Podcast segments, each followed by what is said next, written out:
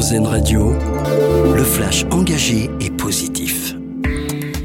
Bonjour à tous. Ce coup de pouce pour les entreprises sinistrées dans le Pas-de-Calais. Le ministre de l'économie était dans le département hier pour aller à la rencontre des commerçants impactés par les inondations de ces derniers jours. Bruno Le Maire en a profité pour annoncer des mesures pour leur venir en aide, notamment le report de charges sociales ou de l'activité partielle pour faire face à leur perte de revenus. Bruno Le Maire appelle les experts à, je cite, ne pas pinailler au sujet des indemnisations.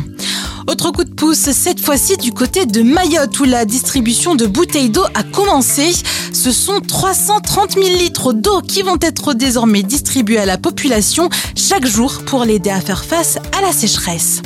Plus d'un million et demi de dollars pour acquérir la dernière guitare de Kurt Cobain. L'instrument du leader du groupe Nirvana a été vendu aux enchères et il ne s'agit pas de n'importe quelle guitare, c'était la préférée de l'artiste. C'est aussi avec elle qu'il a joué lors de la dernière tournée de Nirvana en 93 et 94.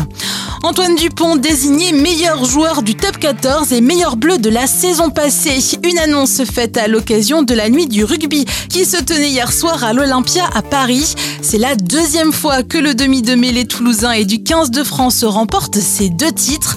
Son coéquipier Romain Ntamak a quant à lui remporté le trophée du plus bel essai pour sa réalisation en finale du top 14 contre La Rochelle.